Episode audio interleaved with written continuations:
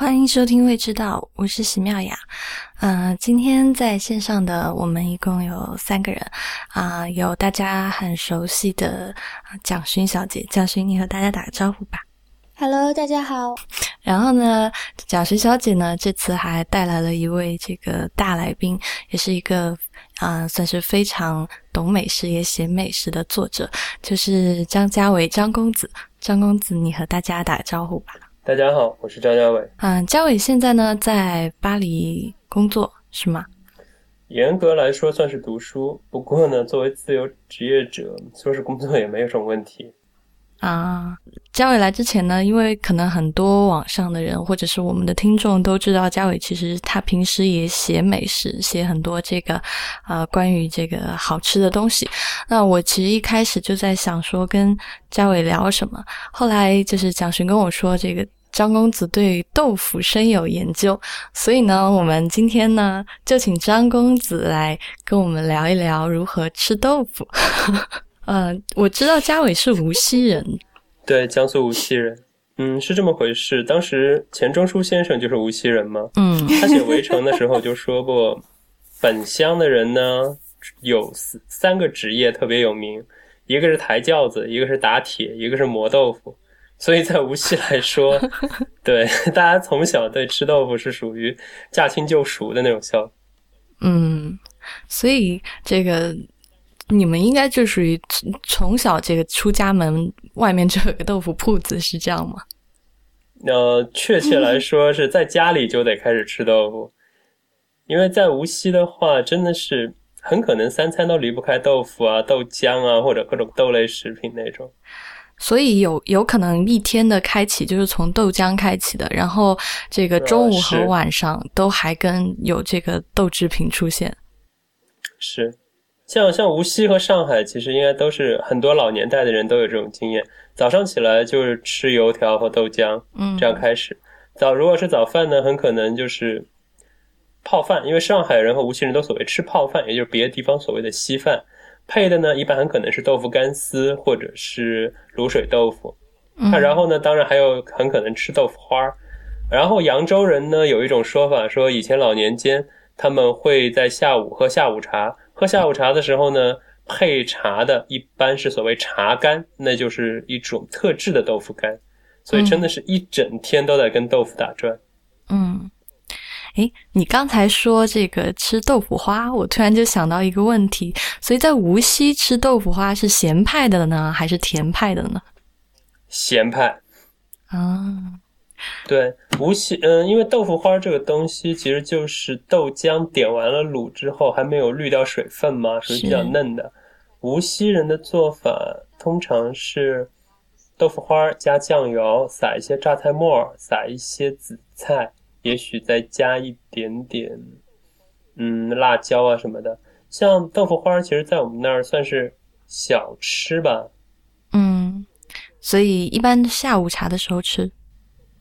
也不是，一般是早。呃，豆腐花这个东西在我们那儿还真是随时都可以吃的一种效果。嗯，呃，比方说家长带孩子去菜市场。就就是嫌孩子比较闹腾，就把孩子扔在一个豆腐花摊上，说你在这儿吃豆腐花啊，然后 自己就出去，可能去买完一圈菜回来，哎，吃完了是吧？好了，付了钱就走了。还有一种情况是，豆花其实很多时候也会早上吃，像早上你去早饭铺排队的时候，有的人说，哎，我要一个，比如说，嗯，馒头啊，我们那儿我们那儿还是叫馒头的，我们那儿叫。说你我要一个馒头啊，我要一个油煎饼啊，我要一个萝卜丝饼啊。喝的呢，呃，如果是甜的，就说哎我要个豆浆；如果是咸的，就说哎我要碗豆花喝喝，也就也就过去了。真的有这种情况。哦，你刚才说的馒头是包子还是馒头？呃，无锡人这儿馒头和包子其实他们会把馒头和包子统称为馒头 啊。对，但是呃，比如说上海他会叫馒头叫白馒头，就是。嗯，对，嗯，但我们这儿就比较不分一点，比如说小笼汤包，我们这儿很可能就就无锡话就会叫小笼馒头，也就过去了，大家也就这样就反正大概意思差不多，齐活儿就行。嗯，所以豆腐花是早上就开始。不过这你刚刚说你们这个无锡吃豆腐花是吃咸的，我我其实还是有一点惊讶，因为在我的印象中无锡菜还是偏甜的，所以我以为说无锡的这个豆豆腐花也是甜的。嗯呃，大家都会以为南甜北咸，但呃，按照我个人的经验，其实甜豆花呢可能还要更南边一点点。像我在重庆吃的豆花，就是重庆有所谓很有名的豆花饭嘛，是又跟无锡对，又跟无锡不太一样。重庆的豆花饭是滤的比较干净的豆花，然后呢给你一碟儿蘸料，然后是这么吃的。而无锡的豆花是非常非常嫩的豆花，然后是跟料调在一起，一碗有点稀里呼噜这么喝的那种效果。嗯，哎，我是四川人，这个我可以说一下，就是我我之前在那个，就是你刚才说的重庆的这种豆花嘛，就他之前《舌尖上的中国》其实他也拍了，然后这个豆花其实是呃宜宾那一带、重庆那一带，就是这个我们叫它蘸水豆花，然后就是它就是它这个名字就是就叫蘸水豆花，但是我们也吃，就是你们刚才说的那个豆腐脑一样的，我们也叫它豆花，就是我们。就叫这个就叫豆花，就没有前面蘸水的这个名字。然后这个豆花呢，我们那边就是其实包括到现在那边的卖法，不是早上吃，也不是晚上吃。我们一般就是啊，因为四川人很爱喝茶嘛。就是很多茶馆，很多这种，就我们叫爸爸茶，然后就会有一个这个，呃，就就就老老头或者是这个，一般都是老头或老太太卖这种东西，然后挑一个担子，然后可能担子前面就是前前后就两个像桶一样的东西，可能一个桶里面就是这个热的豆腐花，然后另外的一个桶里面就装着各种各样的调料。但是我们这个豆腐花很特别，就是我从小吃，就是它就有咸甜两个口味让你选的。你说的是蘸水豆花呀？不是蘸水豆花，就是跟就是嘉伟刚才说的那个豆腐脑豆腐脑一样的，嗯，就是也是这种特别嫩、特别嫩的，就是啊，应该是石膏的吧？啊，不对，是石膏点的，对。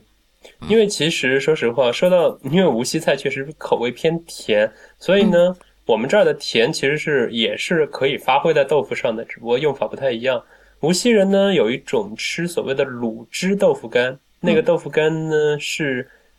那个卤呢，说实话是加了糖的。我们小时候吃惯了，就觉得嗯，这个香香甜甜还挺好吃的，因为是 对挺入味，然后表面表皮有点儿应该是有点先煎过一下，所以有点发皱，但是呢口感很脆。然后呢。外地的朋友有时候过来吃，就会觉得你你你们豆腐干怎么可以甜成这个样子？因为大家怎么觉得甜豆腐干就应该可能比较不应该是这种口味呀？然后其实呃，在我们这儿平常吃豆腐甜的不多。我我记得以前看一些记载，苏轼很喜欢吃蜜汁豆腐，我就觉得听上去有点呃，好吧，有点怪怪的。你说的蜜汁豆腐就是整整只整只豆腐。放在就是加蜂蜜吗？就直接加蜂蜜吗？嗯，是。不过苏轼是个很喜欢吃甜的的人，所以他这个口味再说吧。顺便多说一句，其实宋朝的时候，这种很怪咖的事情很多。沈括在《梦溪笔谈》里面提过，说宋朝的时候，苏州人吃螃蟹都用蜂蜜。我当时看了，觉得眼睛都要瞎了。螃蟹和蜂蜜，总觉得，嗯，我天。我我看那个书里面有一个记载，就是有一个蟹的做法就叫糖蟹，然后他那个，嗯，我当时是看一个那个烹饪史的书，然后他把糖蟹和糟蟹是放在一起写的。啊，对，嗯，因为其实古代可以用来糟啊腌的，其实就那几种材料，嗯，所以就无所不用其极，都往上豁出去了。嗯，那妙雅说的那个豆腐花是在小摊子上面的话，就是在四川都是可以选，就是甜的跟咸的两种，你就可以选吗？嗯，可以选，就是咸的很简单，呃，哦不对，应该说甜的很简单，甜的一般就是那个豆。豆豆腐脑，然后他可能给你一个大勺，它就一个大勺，然后一勺就是一小碗，然后舀起来以后就是只只有白糖，然后可能还会给你一点花生粉，然后就就这就是甜的了，嗯，对，嗯，然后咸的的话就比较复杂一点，因为四川这种调料很多嘛，什么啊，是是是，嗯。的这个一碗麻辣小面都能十二种到十八种调料去。对对对，就各种调料。但是我很奇怪，就是我吃豆腐花，就就或者我们那边叫豆花，就这个东西，我反而喜欢吃甜的，因为我我吃甜的的时候，我觉得我能吃到那个豆，就是那个豆子的香气。吃咸的可能因为那个，因为四川调料太多了，反而就是有一点盖住那个豆花的香气了。明白，完全明白这种感觉，因为其实是这么回事。嗯，我一直是我我一直跟人。要要试图跟人介绍菜的时候，我都这么介绍。我说，像江淮、江浙淮扬这儿呢，是各种菜的深加工，像你深加工的东西，像别的地方就不会有那么多耐心说，哎呀，我给你弄个蟹粉啊，什么这种东西。广东那儿呢，其实讲究食材的新鲜和本味，所以广东那儿最好的鱼都说你不要用大量的烹调，你就是蒸，蒸了之后加一点点豉油就可以吃了。而川菜其实是非常华丽的、非常华丽缤纷的调味料。所以，我们说川菜很多东西，像毛肚啊、鸭肠啊，包括菌花这种东西，它本身有没有味道不重要，它主要是有很好的口感，然后用大量的调味来使它出味道。嗯，我觉得是这种效果。但是，说你如你刚才所说，就是可能你会更偏重说豆腐的本味，这个其实也是对的。这儿多说一句，嗯，松尾芭蕉吧，就是日本那位写培剧的那位大师。他曾经说过，最好吃的豆腐是什么样的？就是豆腐刚刚做出来的时候，刚刚做出来的时候沾一点酱油是最好吃的。嗯，因为那时候就属于有豆腐最本味的时候。嗯，哎，你说到这个蘸酱油这件事情啊，我还有一个事情想讲，因为在录音之前呢，然后我问嘉伟他熟悉。就是熟悉哪里的豆腐，然后嘉伟就跟我说，这个家常的豆腐一般国内的他都挺熟悉。然后他专门跟我说，他比较熟悉这个日本的江户前时期的豆腐。然后刚好，然后因为我就跟他说，我其实不太不太懂嘛，不太熟。然后我就说，请他讲一讲。那我自己就是顺便上网去看了一下书，就刚好就找到一本这个叫《豆腐百珍》的书。嘉伟，你应该看过吧？豆腐百珍，对对，嗯，然后。你刚才说的那个吃酱油的这个事情，我就想问你，因为我在看这本书的时候呢，就是写这本书的这个作者，他是就是一个日本的作者，然后他就说，这个好的豆腐就是在日本可能就是加一点酱油蘸一蘸，就是能。最吃到日本的本味，就豆腐的本味了。然后，但是他在这这本书的最尾，他就是因为他写了这本就是豆腐百珍，写了一百多道豆腐菜。然后他就说，这最后这个编辑就跟他说，你就去中国一趟，就去。中国看看这个发源地的豆腐到底是什么样子，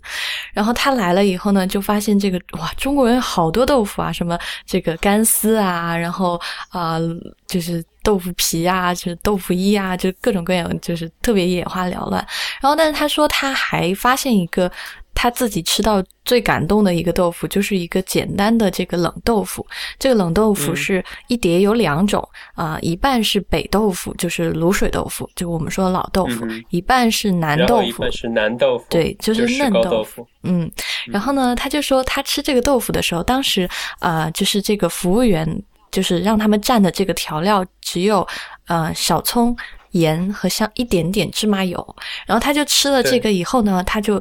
大为感慨，他就在说：“呃，这个原来豆腐蘸盐会比豆腐蘸酱油更能吃到豆腐的原味。”所以，我我我就在想说，就是就是你有这样的体会吗？或者嘉伟，你知道就是觉得豆豆腐蘸盐跟酱油有很大的区别吗？首先，先跑个题，因为。其实江户蛇肉豆腐百珍呢，因为豆腐百珍这个菜谱最最早最最早是在江户时期，大概十八世纪就已经有了。嗯，那个时候，嗯，江户老一代的料理人他们会说，你要领略真正的江户味道，你要懂五白，哪五白？就是白水，嗯，白鱼，白豆腐，白米，白萝卜，嗯，他们会就会觉得你能品味这种很平淡的味道才行。所以日本最。到现在为止，各种馆子里还提供的就是所谓冷奴嘛，冷豆就是奴豆腐，做法基本上就是豆腐出来，然后撒一点煎节木鱼花，撒葱，加一点酱油就过去了。嗯，但豆腐百珍，你如果现在回头看江户时期做法，就会觉得，好吧，这个也算做法吧。对，比如说有有有有有一种做法叫做酥豆腐，就是把豆腐磨成粉，然后。跟蛋花汤合在一起焖一焖，是 浇在饭上，我就觉得呃，好吧。然后还有有所谓的一种就是八杯豆腐，这个据说在那个时候已经是就是只有大明啊、将军啊才能吃的了。嗯，然后我问题是我现在自己都能做。所谓八杯豆腐，就是六杯水、一杯酱油、一杯味淋的那个调味酒，煮豆腐，煮煮煮煮煮煮完，煮到出来之后，撒上海苔和萝卜泥。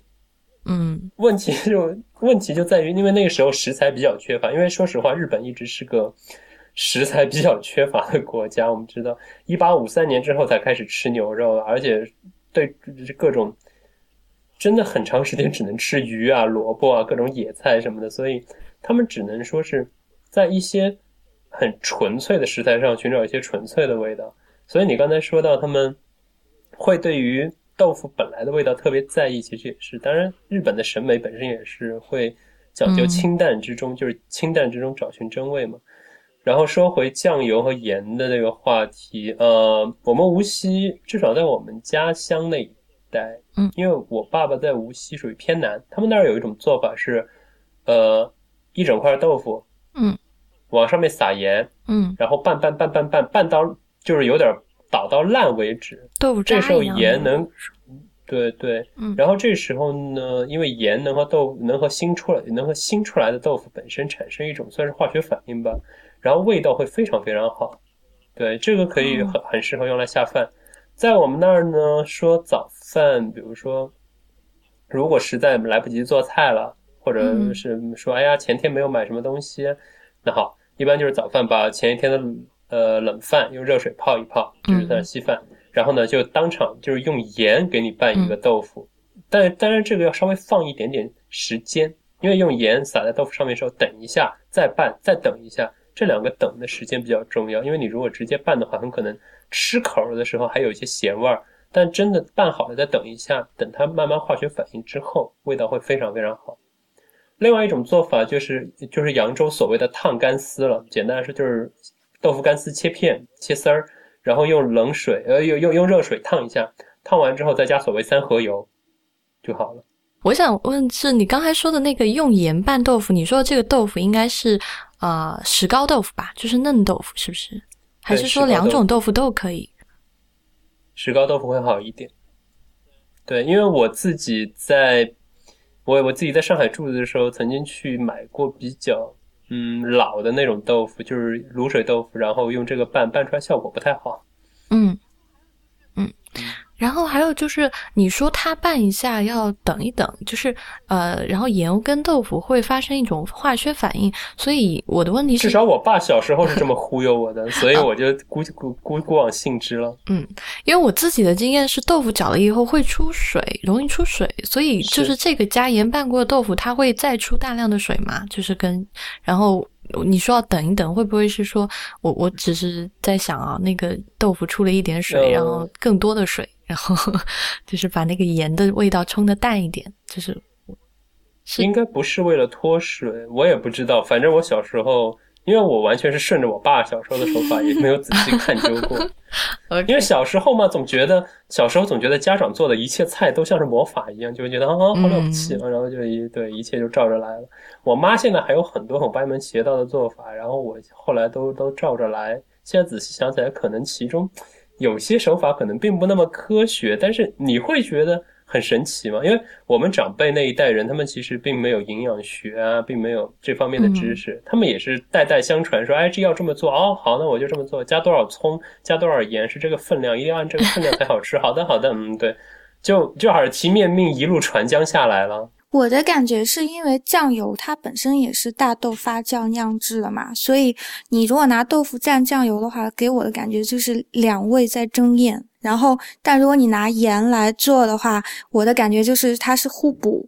反正就是这个是我刚才听你们两个讲下来，我是这么觉得的。所以他可能在之前就是这个写豆腐百珍的人，他可能没想到说盐可以就是诱发它的。就是反向的那一面，因为如果是用豆腐蘸酱油的话，你是两个豆味在争嘛。就是从悟性上来说，是豆腐加豆腐不如豆腐蘸另一个东西。嗯，诶，其实刚才嘉伟说，就是无锡那边也吃这个大煮干丝或者烫干丝，然后我我自己是，其实我是至少小时候是这样，现在。豆腐和这个我们那边叫豆腐皮，但是就是四川的叫法啦，其实就是干丝。哎，还不太一样哦，我觉得，因为豆腐皮很薄，然后干丝是另外一种，可能嘉伟比较懂，就是你你晓得那个干丝跟豆腐皮的差吧？因为我觉得豆腐皮给我一听我的话，嗯我觉得感觉像是油油豆皮吗？是吗？妙雅是油豆皮吗？不是，对对，不是，不不不不不是嗯，豆腐皮真的是另一回事。豆腐皮其实更薄，而我们在我们这儿干丝其实是豆腐干切的丝。对，哦对，哦，我觉得豆腐皮在我们这儿可能更接近于百叶那种，也跟百叶还不太一样。四川人也应该也吃千张吧，我记得。嗯，四川的就是刚才蒋寻的说的那个，就是呃，像腐就是油豆皮，豆腐衣，嗯应该算叫豆腐衣，但是呃，我们那个就是是。呃，确实会比干丝薄一点，但是感觉就像是那种透明的没炸过的。的，感觉像是没炸过的油豆皮，那个是豆豆腐皮，然后干丝是更厚一点的。是，不过说实话，嗯，干丝在我们这儿其实也分礼仪的，就比如说，如果是两个人是比较生疏的，比如说要请客人吃东西啊，我请你煮个干丝吧，因为煮干丝照例呢，应该要加火腿啊、干贝啊，甚至鸡丝，这样就显得比较隆重一点。嗯但有时候如果说我跟你交情比较好了，说哎，我请你烫，我请你煮个干丝，哎，不要了，不要了，他半个干丝就可以了。好了，就半个干丝。对，这样就其实还是对，在我们这儿就是和请人喝茶还，老年间请人喝茶还真的是这个规矩。嗯，所以这个这个加火腿丝什么的，感觉是一的，或者就是我跟你不熟，或者就是上大场面的。就是要要要客气客气，对。嗯如果是烫干丝的话，当然其实烫干丝其实没有什么本，没有什么重要的技法，主要就是第一你切的好，第二三合油拌的好。嗯在我们这儿是盐，呃，是酱油、醋，再加上麻油。嗯，然后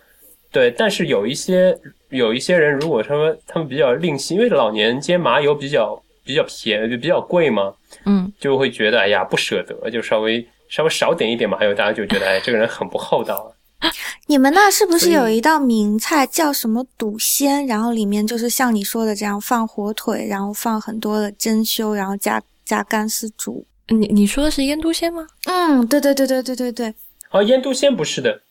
腌都鲜呃不是腌都鲜，呃正宗的江南做法是猪肉嗯或咸肉和笋应该是三咸肉样东西。嗯，对，咸肉、猪肉和笋三样东西一起炖，因为借着猪肉的鲜，咸肉借咸肉出味，然后笋呢，这个一般是春初的初春的时候吃。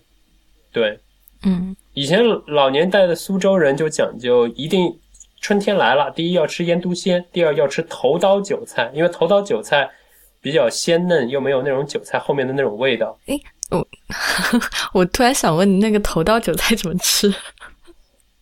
头刀韭菜就是很简单的，就像韭黄，就像韭黄炒豆、韭黄炒豆芽儿啊，或者炒韭黄那种，直接炒着吃。对，因为其实，在我们这儿呢，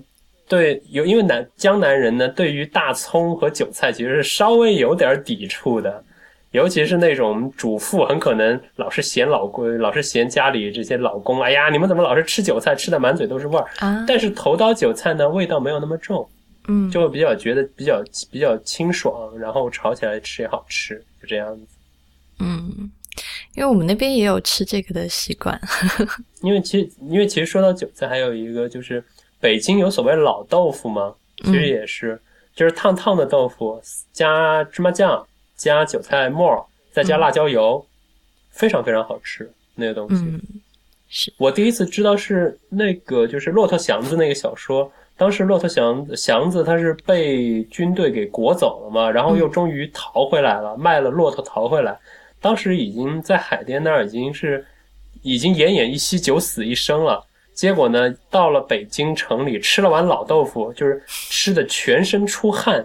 吃的特别香，然后整个人就立刻又活过来了那种感觉。嗯，我觉得这个就是特别传神，真的特别传神，就是那种老北京老北京的那种体力劳动者吧，嗯。就吃一碗老豆腐就真的能够活过来这种感觉。而且他是老舍对老舍先生说那种，就是你吃烫烫的豆腐，上面撒一点辣椒油，嗯嗯，对。然后豆腐是把韭菜末给烫出香味来，我觉得这一点写的特别的传神。嗯，你刚才说那个骆驼祥子吃了那碗豆腐，马上就再再活过来的时候，我突然脑海里就在想说，嗯，如果他当年在四川吃的那碗麻婆豆腐，是不是这个功力要乘以二？不过吃麻婆豆腐真的能让人活过来，这是真的。说实话，嗯，呃，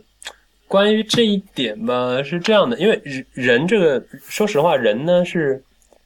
很多人都是离开了故乡才会觉得故乡的东西特别好吃，嗯，然后呢，而且这方面简直是有一种特别偏执的爱好。像我自己，我是江苏无锡人，所以我离开无锡之后，我是从来不吃馄饨和小笼汤包的，因为这两样东西我是习惯家里的口味了，别的地方都吃不惯。嗯，而我女朋友呢，她是她是重庆人，嗯，然后呢，我在巴黎呢，说实话，经常也给他做麻辣豆腐啊这种东西，但他吃了就会觉得嗯还行。还挺好吃的，但是呢，四川的麻婆豆腐是另一种存在，对他来说，嗯，就是真的回去他吃了，嗯，这个麻婆豆腐是对的，就会有这种感觉，对，就是感觉这他说这个有点像说，呃，重庆的小面必须要在重庆吃到才有那个感觉，对对，真的是这样，嗯，我很多这个朋友所谓的湾仔儿是吧？对，而且一定要在那种，就对于他们来说，就是一定要在那种破破烂烂的环境，然后最好能蹲着就是苍蝇馆子，苍蝇馆子，对，在那个环境，在那种平静里边吃，嗯，对，嗯。但是我自己小时候，虽然我是四川人嘛，但是麻婆豆腐应该这个举世闻名了，就是除了中国人、日本人什么都爱吃麻婆豆腐。但我自己其实小时候不太能欣赏豆腐的美，我会觉得就是豆腐这个东西给我感觉就是软塌塌，而且因为啊，就是豆腐煮不好的话，其实如果它没有入味，就是它中心的味道跟它外面的味道其实反差特别大，所以我小时候反而吃这个麻婆豆腐觉得不过瘾的，而是吃我们那边。就是一个麻婆豆腐的这个四川，就是当地的改良版，就是麻婆豆腐皮，就是啊，然后当因为那个豆腐皮吃起来，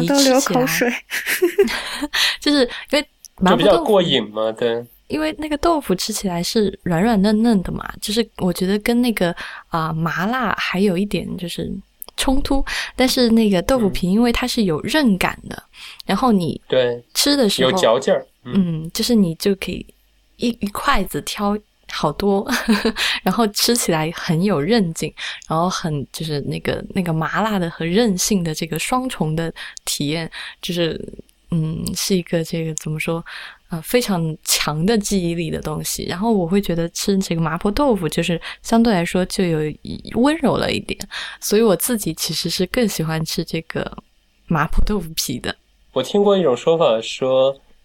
麻婆豆腐最早是成都对成都的一个叫陈一位叫陈麻婆的阿姨创制的。据说她最初把豆腐弄得这么辣是有缘由的。她是想豆腐比较辣，然后跳来往的人呢，他们就可能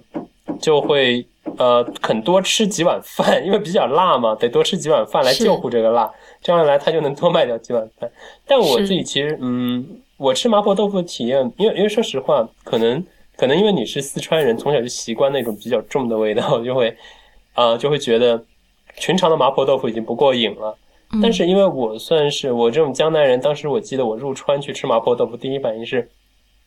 这个味道怎么可以就是繁复又夸张成这个样子？因为其实我觉得吃不是，说实话，外地人吃川菜其实是有一个过程的，一开始你会只觉得辣。但是等你习惯了那个辣之后，你就会觉得，哎，味道非常非常的分成多样。所以我一直觉得川菜所谓的辣，其实只是一个表象。川菜最重要的其实还是要还是大量的繁复的调味嘛。然后对，当时就吃的非常的怎么说呢？就是烫、辣、滑、嫩、鲜，但是同时你又停不下来，就是你会觉得啊，就是满嘴的喷火的感觉，但停不下来。所以对我来说，我觉得麻婆豆腐好就好在。因为你你刚才说到麻婆豆腐，因为外里层可能并不算入味，但我觉得这个对我来说其实是种救赎，因为 麻婆豆腐内呃对豆腐内层的那种比较淡和滑，和它外层的那种麻辣，我觉得其实形成对比的。至少对于我这种就是并没有习惯，当时还没有习惯吃辣的人来说，是一种有点保护措施，觉得还还好。因为我说过，豆腐本身是比较淡的一个味道，所以到最后麻婆豆腐也只是外层比较凶猛，而内层其实还是对人比较，就是界面还是比较友好的。嗯，就是留了一个，就是留了一个小空间。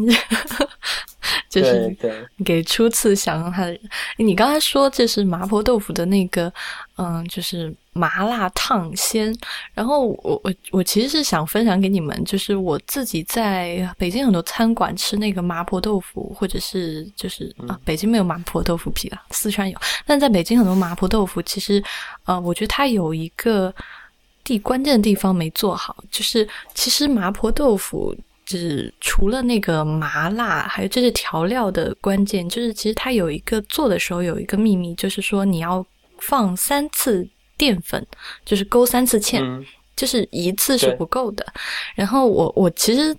就是为这个事情专门去请教了一个这个就是 做川菜的师傅，我就说为什么一定要三次？然后他就说，因为四川就是这个麻婆豆腐，它其实它的目的是希望说能够把这个味道能够带到这个豆腐的中心，就是豆豆腐的最最中心。然后他就说，如果三次芡的话，就是啊三次重复的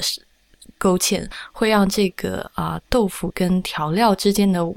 味道就是贴得更紧。就是更粘稠，然后更对结合的更好嘛。然后他说还有一个关键就是，他说那个淀粉水会升高那个呃温度，就是呃你淀粉水下去，那个你会发现那个锅里面的水马上又会比沸腾的时候还要再。再激烈一点，还要再滚一些。然后他说，这三次淀粉就是三次去升高这个麻婆豆腐的温度，去升高它的温度。然后你吃到嘴里的时候，你会发现，你你一直吃，然后一开始就是烫口的，然后你一直吃到后面，它那个温度降下去的会比较慢一点。所以他说，他就是要保留，就是就是要让它的味道进到豆腐里，然后以及一直都要让你吃到这种烫口的热豆腐。说到这一点，其实嗯，多说一句，就是呃，江苏以前有一菜号叫做文思和尚豆腐，嗯，这个菜谱其实没有留下来，所以各地有很多种说法。嗯，我们无锡人以前有一有一种说法，说文思和尚豆腐呢其实是虎皮豆腐的改良版。嗯，那个做法很讲究的一点是，豆腐表面一定要用用油煎过，嗯，煎出就是虎皮纹来，然后用上好的黄豆芽的汤。来慢慢的煮，嗯，然后我就很奇怪，我说豆腐其实你直接用黄豆芽汤来煮就可以了，为什么一定还要煎一下？我爸的说法，我爸后来问过一个师傅，那师傅的说法也是用表 用高温煎过之后的豆腐，嗯，就是怎么说呢？它更容易入味，因为高温煎过之后豆腐会失水，然后你再用反用汤慢慢的炖的，对，嗯，七孔，然后味汤的味道就能够渗进去，嗯，我觉得也是一种做法，是。就是煎过的豆腐拿来炖更香。其实这个香可能一方面就是油脂和蛋白质就是发生这个化学反应，还有一个就是你刚才说的这个味道真的就完全进去了。嗯，对，嗯。然后嗯，我因为我这一点我估计全中国都一样，大家都应该都喜欢吃臭豆腐吧？是。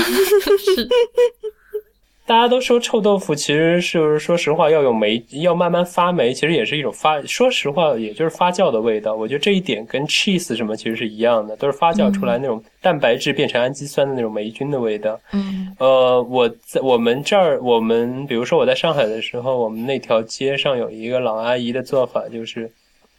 我们问她说：“您的臭豆腐为什么做得好？”她说：“她是她是认认真真的用自己家的那种。”因为他们家好像他先生还酿酒，嗯，所以他们会用一些酒，就是有一些老酒曲来跟这个豆腐发霉。霉变之后，他们说就是算准时期霉变之后，立刻用立刻先磨掉一层，然后再迅速的煎一遍，这样外这样就是他们说这样的臭豆腐是能够把那种是能够把这种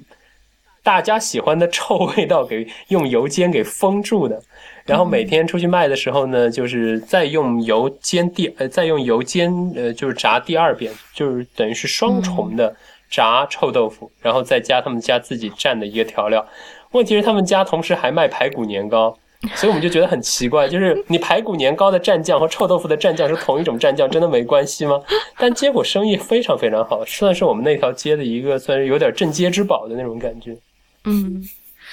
你刚才说这个臭豆腐，其实你刚刚说完，我就在想说，其实臭豆腐应该有两种，就你刚才讲的这个，其实是就是豆腐它已经发酵到有一点霉豆腐，或者我们叫毛豆腐。但是在长沙，就是我吃过一种豆腐，就是它那个臭豆腐啊，就是呃是黑色的。不长毛，然后就是它不是霉豆腐或者毛豆腐，但它依然有这个很浓重的臭味。然后像它这种豆腐呢，它就是它会制一个制一个这种发发酵的水，然后这个水就是嗯，就以嗯就是反正那个人就跟我说他怎么做，就是说怎么加一点香菇，然后还会加。呃哦对，有一个关键的就是它那个黑色，就就是它那个发酵的水呈现出来的颜色是乌黑发亮的。然后这个黑色的东西主要是来自于豆豉，就是会加一大把豆豉，然后还会有其他的香料，什么笋啊，什么各种各样的东西。然后这个这个东西，它比如说它呃冬天的时候就把这个封在缸子里，然后就彻底密封。然后他说最好是能够封到这这坛水这缸水能够封六个月到一年。然后六个月以后，你去接风，你就会发现那个水就是乌黑发亮的，然后很臭。然后他说，这个时候只等你这个发酵的水做好以后，你只需要把一般的豆腐在那个水里面放三个小时到六个小时，你的豆腐就完全变成黑的了。然后捞起来就是就是 应该不能说是芬芳扑鼻吧，反正很就是很。就那个臭的浓重的味道，但他当时说是说那个豆腐煎过以后，就是那个臭味会没有，然后你吃到的时候只会剩下这个发酵的氨基酸留下的这种香味。那我自己最后他煎完给我吃，我还是能闻闻闻到隐隐的臭味，但是不会再像煎之前的就是那么冲。我觉得这种感觉就好像是特意花时间去做了这个姜，然后用豆腐蘸了这个姜之后。对豆腐本身是没有问题的，对，这其实是我觉得还是沾浆的这么一种嗯做法，是对，可能跟刚才你说这个霉豆腐或者是毛豆腐，它本身豆腐自己自己发生这个霉变，还产生的味道还挺不太一样的。所以我说豆腐其实有时候蛮无辜的，就被折腾成这个样。对，但其实我觉得豆腐这个东西，就是吃法真的真的很多。然后我你之前跟我讲说，就是江户前的豆腐，然后我在看那个豆腐摆珍里面有一个记录，就是说，就是他们会把那个嫩豆腐，就是。他们叫啊乌龙面，就翻译是乌龙面豆腐，其实就是把豆腐切成条，然后打一个结，然后放在汤里面这样吃。然后，但是这个作者就说他到了中国以后才发现，哦，原来中国就是早就。有这个百叶结，或者是就是各种其他豆腐制品的结，然后千张啊，百叶结，对，是，然后他就发现自己花了好多时间去研究怎么把嫩豆腐打结这件事情，原来在中国就是是这么容易的，一已经能完全解决了。嗯，关于这一点，呃，豆腐摆针里面有一些真的很扯的，最我见过最搞笑的一种做法是。把年糕和豆腐一片一片夹，就是一片年糕一片豆腐，一片年糕一片豆腐，嗯，这样叠好，然后煮，然后煮完之后还要整个的端出来，然后又一口吃下去。我当时就觉得有种你知道，在吃麦当劳巨无霸一样，就一口之后，我心想，嗯，好吧。但是还是那句话，就是说，我觉得豆腐的好处就在于，因为它真的是很价廉物美的东西，所以民间。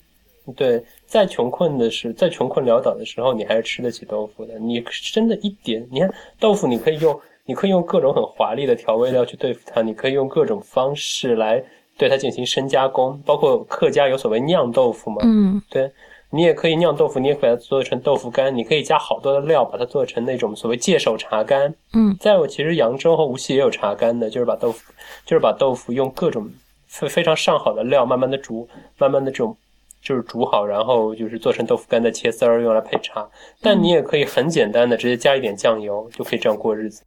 嗯，它真的是，我觉得豆腐这一点是非常了不起的。它真的是最最不挑拣的，就是随便你怎么欺负它，它都一副好吧，就这么吃了我吧。是，而而且豆腐，我觉得它也算是就是怎么说啊，平民和这个贵族。就是都能享受的这样一个精致的，就是它可以精致，然后也可以粗放。就是你就是是一个比较平等的食材，而不是有一些食材可能好的鱼啊，或者是啊什么好的山珍野味，可能只能只是有钱人能够买得起、享用得起，他们桌上才有。但有钱人也吃豆腐啊，这个老百姓也吃豆腐啊，就是是啊，只不过调的料不太一样而已。是，就是就这样就美食平等，餐桌平等。嗯，以前我有一个扬州的同学，然后你知道吗？他会把那个豆腐结煮进红烧肉里，然后结果就是煮出啊，我们这儿也这样啊。嗯，就煮出来之后，那个豆腐结要比红烧肉还好吃。对，刚才说包括说腌笃鲜，其实腌笃鲜的汤我们也会用来煮百叶结，嗯，甚至很多时候会会专门用专门呃上海菜里面是专门用高汤来炖百叶结，然后把反而把其他料不要的，是有这种做法的。嗯嗯，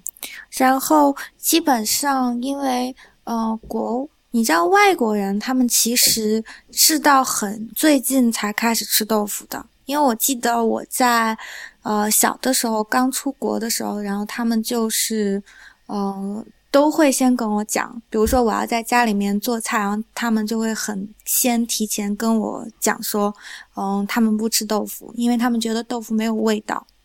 嗯，然后，但是这几年就是会有很多亚洲的厨师，然后慢慢的就是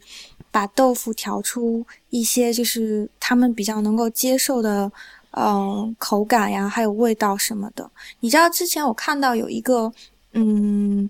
纪录片里面有讲说，台湾有一个呃很出名的小镇，然后它整个镇都是就是酿豆腐的，结果他们这个镇的豆腐就。可能有一点滞销，后来他们就想办法，嗯，改变这个豆腐的口感跟就是质地，嗯，就一个一个年轻人就把它就把豆腐买回来之后，呃，煮掉，煮掉之后再加牛奶跟嗯，好像是牛奶跟一点就是那种就是 cream，然后就把它做成豆腐冰激凌，然后就卖到脱销。就是他会把那个豆腐里的那个豆香完全就就煮出来，然后那个冰激凌就很香很好吃，要比香草的还要好吃。就还是那句，豆腐这个东西实在是太好处理了，你把它做过加工成什么材质都可以。嗯，像杏仁豆腐什么，其实也是，嗯，对吧？鸡蛋豆腐、杏仁豆腐这几年，嗯，鸡蛋豆腐这个东西是从日本过来的吧？有传说是从日本过来，但我也听见说法说日本其实本土并最初并不产这个，很可能是台湾台湾人各种折腾一下就想出来的。因为你知道很多食物都是你不能论它本来的缘由。加州卷寿司其实是洛杉矶人发明的，是，但也是洛洛杉矶的日本人呢。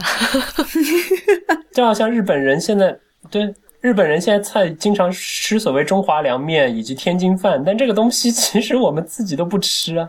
是，对啊，所以很多东西你不能论缘由，你就好像最搞笑的是法式薯条明明是比利时人发明的，所以，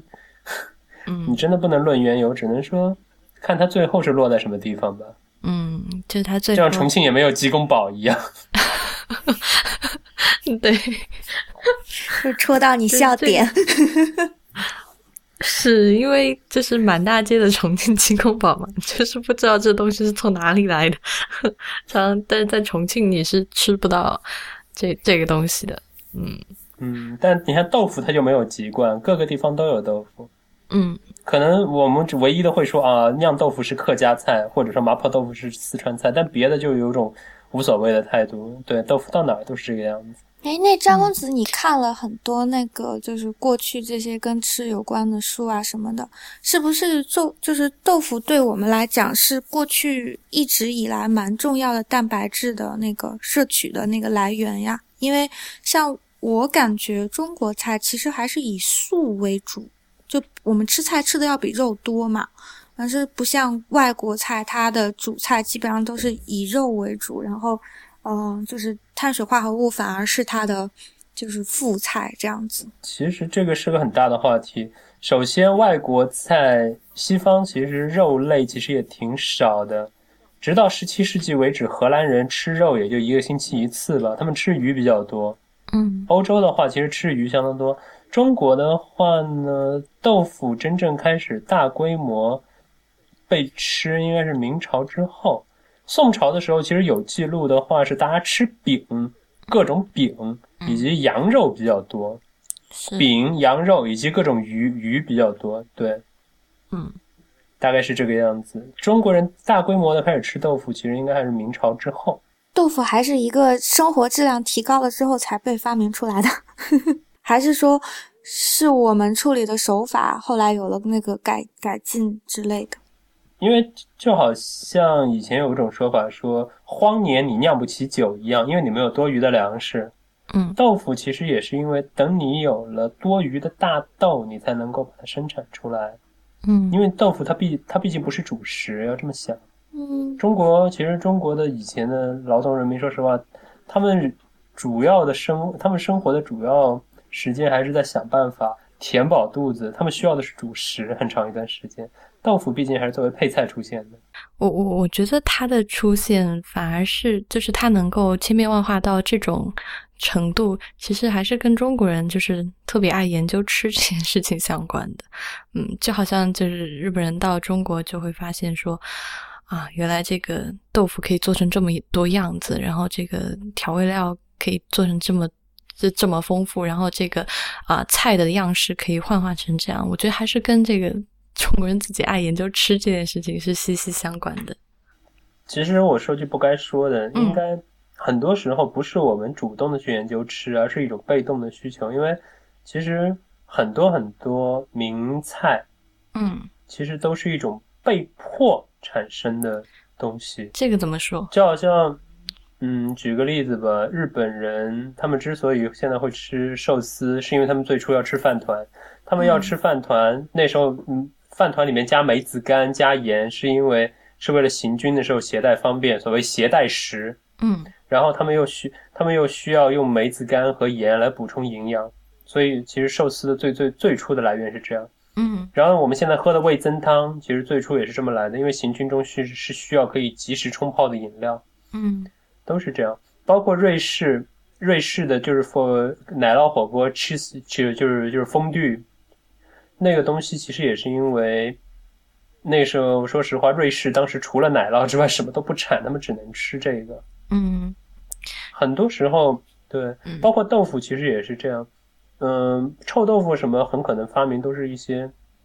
他们最初被发明也是出于一种无奈。包括客家菜吃酿豆腐也是最初因为大家吃可能没有那么多肉可以吃，于是就想想办法来这样子。算是调整一下饮食，嗯，所以嗯，我觉得其实也是一种被动的需求了。但我觉得就是呃，你刚才说的，比如说是比较，比如说你说的这些豆腐是比较偏大众或者是家常的一些豆腐，但是啊，比如说像四川的这个就东坡豆腐啊、一品豆腐啊，就是很多豆腐菜豆腐菜式出现在这种宴席菜上，或者就是。宴席是是，就是这这一类别，我是觉得还是因为就是啊就是这些高高消费的人，就是 他们就是不断的去研究。我我我是说有一些有一些像麻婆豆腐，他们其实也是麻婆。嗯，因为我之我之前曾经呃考证过，说为什么当时川菜的加豆腐会各种，就是川菜做豆腐时会尽量做的辣一点。其实这一点其实有一点很心酸的事儿，就是。四川以前其实蛮缺盐的，嗯，在以前的年代，所以大家可能需要大量的花椒和辣椒，那和加各种辣的东西，包括加个大量的生姜，来算是代替盐这个样子。四川缺盐，可是自贡有这个丰富的井盐呐。盐盐井盐，对，但并但并不是能运到四川各地啊，在早年间。啊，还有。还有这个说法，对对对，就是当当然就是这也是说法之一。盐是官盐，就在那个时候是不许贩私盐的，就是盐是官国家官就国企官控啊，并不是它是按配额分的，它不是可以运到随便想拿就拿得到的。而且四川的运输并不是特别发达，有一些可能比较偏僻的地方就会，对，很可能一年中可能有一一个月左右，据说是要可能要。减少吃盐的那分量，会有这种情况。嗯，可是这跟我自己就是掌握的信息还真挺不一样的。因为我认为就是啊，麻婆豆腐，比如说它出现，可能真的是因为它当时是做给这种做苦力的人吃的，脚所谓脚夫嘛。对，然后这些人其实他们主要热量的摄取还是通过米饭嘛，然后他也就是他可能点不起肉，然后就想就多吃几碗米饭，然后这个卖家可能也想多卖几碗米饭，就至少他还点得起米饭，所以把麻婆豆腐的味道做的这么这么丰富，很重很重。但是其实就是在四川的豆腐菜里面，就是真的偏辣味的豆腐菜其实是偏少的，比如说就只有麻婆豆腐，然后还有这个啊家常豆腐算一个吧。就是至少它有豆瓣，然后剩下的比如说像一品豆腐，然后还有是还有就是葡萄豆腐，还有就是甚至就是各些各种其其他其他的豆腐都是以咸鲜味为主的，就是可能二十二十种豆腐，可能辣的不到五种，但是剩下的都是以咸鲜味为主的，所以我我会觉得就是说啊，就是这种辣味的，或者是四川这种味型很味道很丰富的调味料很丰富。的菜只是就是啊家常菜式的一个部分，然后对对对，嗯，其实还是有很大的一部分菜，但是因为可能现在啊大家吃川菜就是说去吃它的这几道辣的，你也不点它其他的了，你也就没有机会再发掘它其他的了，所以就是大家对川菜一直有个误解，就是好像川菜真的只有辣的菜，其实完全不是这样的，就是啊就是我。真正的这个在在案记录的这些啊，非辣的这个至少豆腐菜就就比辣的要多很多。嗯，关于这一点，我记得当时看一个通志里面提到过，大概在二十世纪三十年代统计过，四川呢，如果是官府菜的话，也就是所谓的宴席菜、官府菜，可能会偏。清淡居多，包括著名的开水白菜啊什么的，对，其实是很清淡的。但因为民间菜呢，就会包括民间菜，那时候已经有夫妻肺片这种东西了，嗯，包括麻婆豆腐啊、夫妻肺片，包括当时我记得抗战期间，呃，陪都重庆，以至于后来回上海之后，很多官太太都很喜欢吃回锅肉之类的，包括什么 张茶鸭子、麻辣牛尾之类的，他们就会承认说，其实。可能官府菜、宴席菜呢就会比较清淡，但是民间菜就会偏麻辣、偏重味一点。嗯，麻婆豆腐其实也是其中之一。是的，是的。嗯，至少一般的家常菜啊，你说这个我我还想讲，就是一般的家常菜，四川都会常常用到豆瓣这个东西嘛。那豆瓣其实它除了豆瓣酱吗？对，豆瓣酱。然后它除了蚕豆，另外一个成分就是辣椒嘛。然后所以其实呃，如果四川人常用这个。豆瓣酱的话，其实所以他常常用豆瓣酱烧出来的这些菜，都是至少是带一点点辣味的。然后这个就就是我第一次到上海的时候，然后我我跟我朋友吃同一道菜，然后我朋友就说：“哎呀，这个套这道菜怎么还有辣椒啊？”然后我就很惊讶的看着他说：“我说哪里有辣椒啊？”然后他说：“你看这个不是。”就豆瓣里面就有辣椒嘛？我说哦，我说我们从来就是四川人从来不认为放了豆瓣这个菜就是一道辣的菜了，就认为我们叫它叫家常口味，就是因为那个辣对于我们来说就是。嗯，正常不忌，而且那个东西确实也不辣，就是你放一点点，它主要就是提鲜。所以就是呃啊，就是我另外发出去讲一讲，就是四川人常常就是在家常菜里面，可能这个辣跟别人衡量的这个维度也不太一样。嗯，的确不一样。嗯，不是，其实不只是四川，我我个人认为，其实四川呢，其实是。如我刚才所说，其实各种辣、各种味道的混合起，辣只是其中之一。是真的论辣呢，其实湖南和贵州真的都很了不起。我我记得我以前去过一次衡阳，对我是去湖南衡阳，当时在一个那儿吃东西的时候，我还特意跟人说，千万不要放辣，千万不要放辣。好了，最后做出来一个，那个是是一道蒜苗豆腐，我记得，嗯，还是很辣。我问他为什么，我说不要放辣了，他们说。他们就很无辜的看着我们说：“我们锅子铲子就是这样的，没有办法。”所以他那个豆腐是炖的还是烧的还是怎么样？还是说他应该就是用油煎了一下，然后烧出来的叶豆腐，然后已经很老实了，但是真的还是很辣。是说长在湖南的蒜苗都带辣头吗？嗯嗯，只能这么说。反正湖南人就是确实是很爱这个，就是用重辣。就我 自己的感觉是，还还真的挺不一样。因为我在四川吃东西，我爸常就跟我讲，因为我爸很挑剔，非常挑剔他常常跟我讲，他很讨厌一个菜，就是只能吃到辣味，就是或者是这个辣太重了。然后他他总是跟我讲说，这个菜必须要同时又香又辣，它才属于这是一道基本至少就是打六十分的这样一个辣菜。但是他我爸就说他很讨厌的就是，嗯，当。这这是他个人观点，就是他很讨厌湖南和这个江西那边，就是很多菜你就是吃一吃第一口，就是那个血已经冲到你头顶了，就是咸辣咸辣的感觉。是，就是就是他就会觉得，就是那个辣带来的痛感，已经完全不能让他再思考其他的事情。嗯嗯，不过这个，哎呀。但分怎么说吧，就好像我们这儿有一个做法叫做无锡菜，有一个做法叫做茄汁豆腐。茄汁豆腐是那个就是番茄的茄是吗？番茄汁对。然后问题是我们自己吃的时候就会觉得，哎呀，就还好啊。嗯。但外地人吃了一口就觉得，你们豆腐怎么甜成这个样子？我们就会有种甜吗？这还好啊，挺脆的呀。就就就嗯。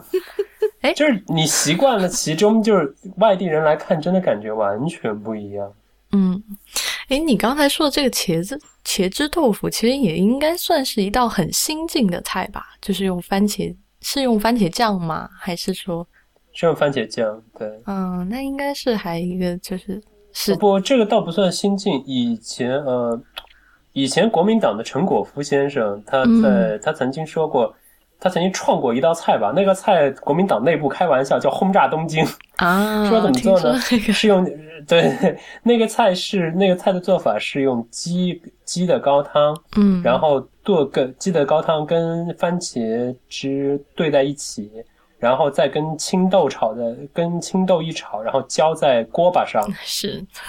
对，就是认认为这个菜呢又比较养生，又比较又又又很好吃，颜色又好看，主要是，嗯，就而且一倒下去的瞬间，呲啦一下，说哎呀，这轰炸东京，大家就过过瘾吧，因为那时候抗日嘛。但这个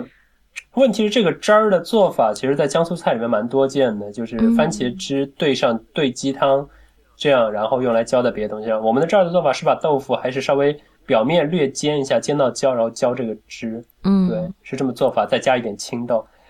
其实是在我们来看是酸咸好吃，但是在外地人看来好甜啊！你们无锡人都这样吗？我们又没办法。哎，我所以你们就是比如说你们加糖的时候，一般一道菜的糖量是多少啊？就是你们觉得正常的话。我们其实自己没有什么概念，但是比如说我们炖红烧肉是会加冰糖的，嗯，对，大概多大一一几个拳头的冰糖，四分之一，也也也不会那么也不会那么夸张，但是因为其实加糖的好处是因为，呃，上海人和无锡人吃东西都讲究浓油赤酱嘛，嗯，吃排骨啊，包括吃各种。对，红红烧排骨、红烧肉什么都是浓油赤酱，加了糖的话，其实是可以更加甜一点点。